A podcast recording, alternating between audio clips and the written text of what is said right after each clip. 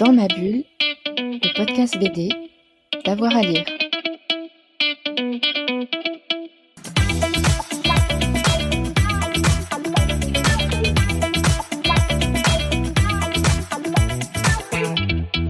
Bonjour à tous et à toutes, bienvenue dans ce nouvel épisode de Dans ma bulle, votre podcast 100% BD, vous le savez, avec avoir à lire. Et aujourd'hui, je retrouve mon complice Thomas Bonisser. Bonjour Thomas. Salut Jérôme, salut à tous. Et alors, c'est vrai que d'habitude, tu nous parles de cinéma, mais là, tu as craqué pour une bande dessinée qui s'appelle Détour par Epsilon de Lolita Couturier chez les humanoïdes euh, associés. Allez, qu'est-ce qui fait qu'aujourd'hui tu nous la présentes?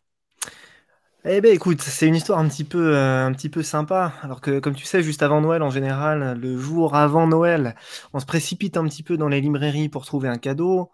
Bon, sur le papier, c'est un cadeau pour les autres, mais il se trouve que très souvent, quand je rentre dans une librairie, c'est aussi un peu un cadeau pour moi. Donc, euh, je, voilà, je traîne un peu au rayon BD. Et là, la libraire euh, m'interpelle et elle me dit Vous cherchez quoi, monsieur? Je lui dis Écoutez, j'aime bien la bande dessinée, euh, j'aime bien la science-fiction. en ce moment, je lis un peu Métal Hurlant. Si vous avez des trucs dans ce genre-là. Et elle me dit Alors, dans le genre de Métal Hurlant, oui, il y a des choses. Est-ce que je peux vous me permettre de vous faire découvrir peut-être quelque chose. Je lui dis, bah, avec grand plaisir, j'adore ça. Et elle me dit, bah, sur cette maison d'édition Les Humanoïdes Associés, donc qui est celle qui publie, enfin, qui édite Métal Hurlant, donc c'est pour ça qu'elle fait, elle fait le lien, elle me dit, il y a un truc un petit peu différent qui est sorti là en septembre, ça s'appelle Détour par Epsilon, euh, je vais vous montrer. Bon. Et euh, elle ouvre euh, la BD euh, et je vois, c'est bon, à peu près 160 pages, un dessin euh, assez vif, presque, presque enfantin, on aura le temps de le détailler un petit peu, mais presque enfantin, et puis des couleurs très vives, un côté un peu, un peu coloré, joyeux. Et elle me dit, c'est du post-apo. Je dis, ah, c'est du, c'est du post-apo, vous, vous êtes sûr que c'est du post-apo? Oui, c'est du post-apo, mais vous allez voir, c'est très coloré, c'est très joyeux, ça change un petit peu. Alors je lui ai dit, bah écoutez, je vais l'essayer et puis on verra ce que ça donne. Et bien ce que ça donne, c'est une super euh, bande dessinée avec plein de petits défauts qu'on aura le temps de, euh, mentionner, mais globalement un bilan très positif qui vaut largement le, le coup d'œil. Donc c'est pour ça que j'ai envie de le faire, de le faire découvrir un petit peu à tout le monde aujourd'hui.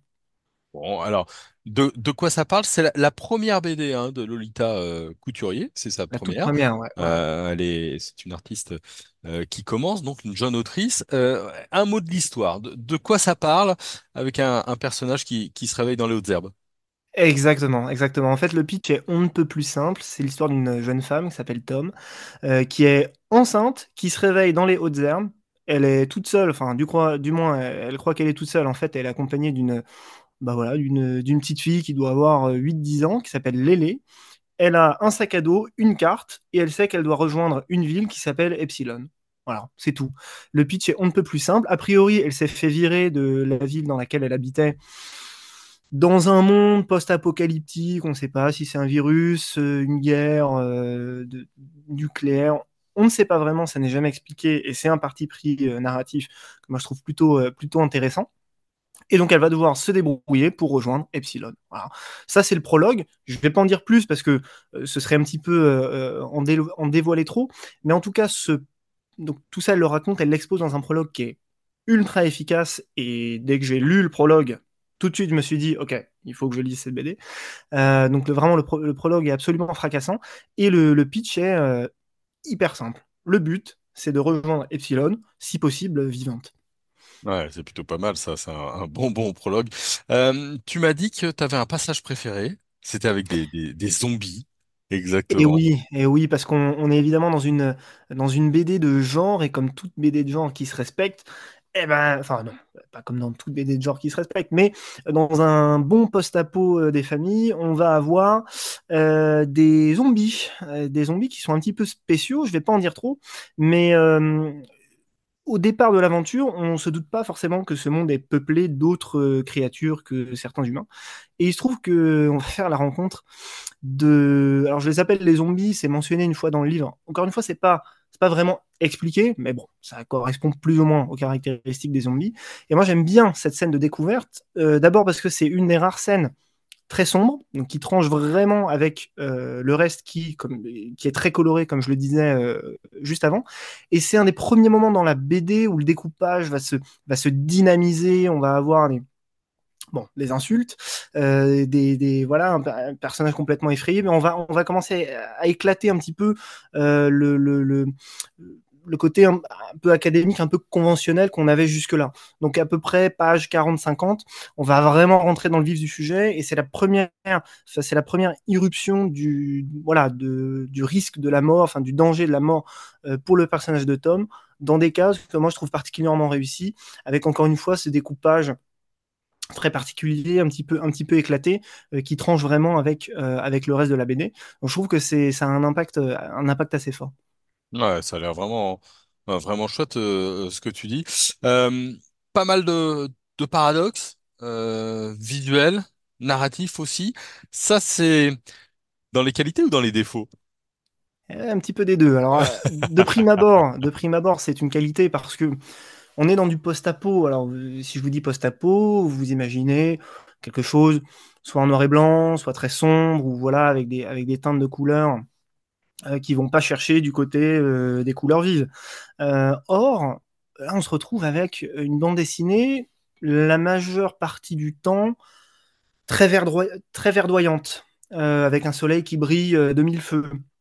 Le ciel est bleu, un grand bleu, pas vraiment de nuages. L'herbe, elle est elle est d'un vert euh, complètement euh, éclatant.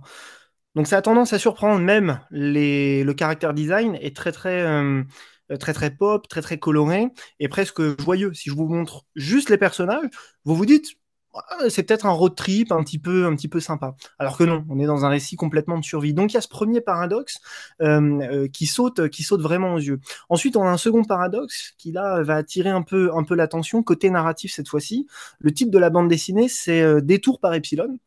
Or, bah, dans le prologue, Epsilon, a priori, c'est le point d'arrivée. Donc tout de suite, on se dit, il y a peut-être un après, ou on se doute d'un rebondissement à un moment dans l'histoire qui, je vous le dis, interviendra. Je vous en dis pas plus, mais, voilà, donc tout de suite, notre attention va être, va être attirée. Et par contre, et, là je dois aborder un point un petit peu plus négatif, paradoxe, parce que on a affaire à une bande dessinée qui est très audacieuse, très originale, mais bah, je trouve que dans le fond, on retombe notamment vers la fin dans pas mal de stéréotypes. J'ai été un petit peu déçu de ce point de, ce point de vue-là. Il y a notamment le traitement de l'enfant, sans en dire trop, euh, l'enfant, Lélé, euh, qui est au mieux classique, au pire, euh, et ça a été mon cas, très prévisible. Euh, et j'ai trouvé un tout petit peu, un tout petit peu naïf et un tout petit peu facile. Euh, donc ça, c'est vraiment ma, ma, limite principale avec la BD. C'est vrai que ça, ça a tendance de mon côté à retomber un peu vers la fin, notamment pour pour ces pour ces raisons-là. Mais globalement, on reste sur quelque chose, sur une impression générale positive, avec beaucoup d'audace, beaucoup de cran, et surtout, c'est une première BD. Je crois que l'autrice, elle a 22, 23 ans. Et quand elle a, enfin, elle a commencé à développer cette histoire-là, elle était en études et en fait, elle l'a développée pendant ses études. C'était un devoir, hein, en fait. Donc, je, voilà, si vous vous faites des devoirs, bah, sachez qu'il y en a, ils font leurs devoirs, mais après, c'est édité, publié. bon, moi, quand je faisais des devoirs à l'école, c'était, c'était pas forcément le cas. Donc, euh, je trouve qu'il y a beaucoup d'améliorations euh, potentielles pourquoi pas sur une suite? Ah, Parce qu'il y, a, voilà, il y, a un, twist à la fin qui laisse penser qu'il pourrait y avoir une suite. Un tout petit peu de déception, mais pour un premier ouvrage, quand même euh, énormément de qualité. Ouais, je lisais une interview où elle disait que mhm. les extraits qui sont à la fin de la toute fin de l'album ne sont pas des versions différentes de son premier travail, parce qu'elle a commencé puis elle l'a repris. Donc c'est peut-être ça aussi qui, qui fait le, le paradoxe euh, par rapport à tout ça. Bon, en tout cas, une bonne BD, des attentes. Euh, toi, tu es plutôt ravi et tu nous conseilles ce détour par Epsilon. Exactement, exactement. Et puis quand le tome 2, voire un tome 3, pourquoi pas, euh, comme quand le tome 2 euh, sortira, ben, je l'achèterai avec grand plaisir. Après, voilà, c'est avec pas mal d'attentes, un petit peu d'appréhension, parce que comme je le disais au début, moi j'étais vraiment séduit par la première partie, et narrativement, je trouve que ça c'est un peu plus fébrile euh, sur, sur la deuxième partie. Donc j'espère que ça va pas suivre cette tendance et qu'on va avoir droit à une deuxième partie qui va vraiment renouveler euh, l'histoire avec peut-être un ou deux nouveaux personnages. C'est peut-être ce qui, euh, ce qui est ce qui se trame à, la fin de, de, la première partie. Donc j'espère vraiment être surpris et qu'elle va réussir à, à relancer un peu la, machine. Parce que si on continue sur la même pente narrative euh, que sur le début, enfin que, sur la première partie, bah, j'ai peur qu'on ait d'abord pas forcément grand-chose à raconter et, qu'on soit pas vraiment surpris. Donc, ouais, beaucoup d'attentes, un peu d'appréhension. Elle dit, elle, qu'elle l'a prévu en deux tomes. Donc, mais elle laisse la porte ouverte pour euh, éventuellement une Ah, suite. la porte, elle est, elle est grande ouverte et, et la fin est en cliffhanger, comme on dit, au Voilà, bord de la falaise, prête vous à... avez compris, on a bien aimé, beaucoup aimé ce détour par Epsilon. Euh, l'autrice, c'est Lolita Couturier et c'est aux humanoïdes associés. Merci beaucoup, Thomas. Mais de rien, Jérôme, merci à tous. Hein, merci de nous avoir euh, suivis, écoutés. Vous êtes de plus en plus nombreux. Et puis, si vous voulez continuer avec nous, on est à plus de 350 émissions désormais. Donc, vous pouvez vous balader et continuer la journée en BD en écoutant Dans ma bulle. Bonne journée à tous et à toutes. Dans ma bulle, le podcast BD, d'avoir à lire.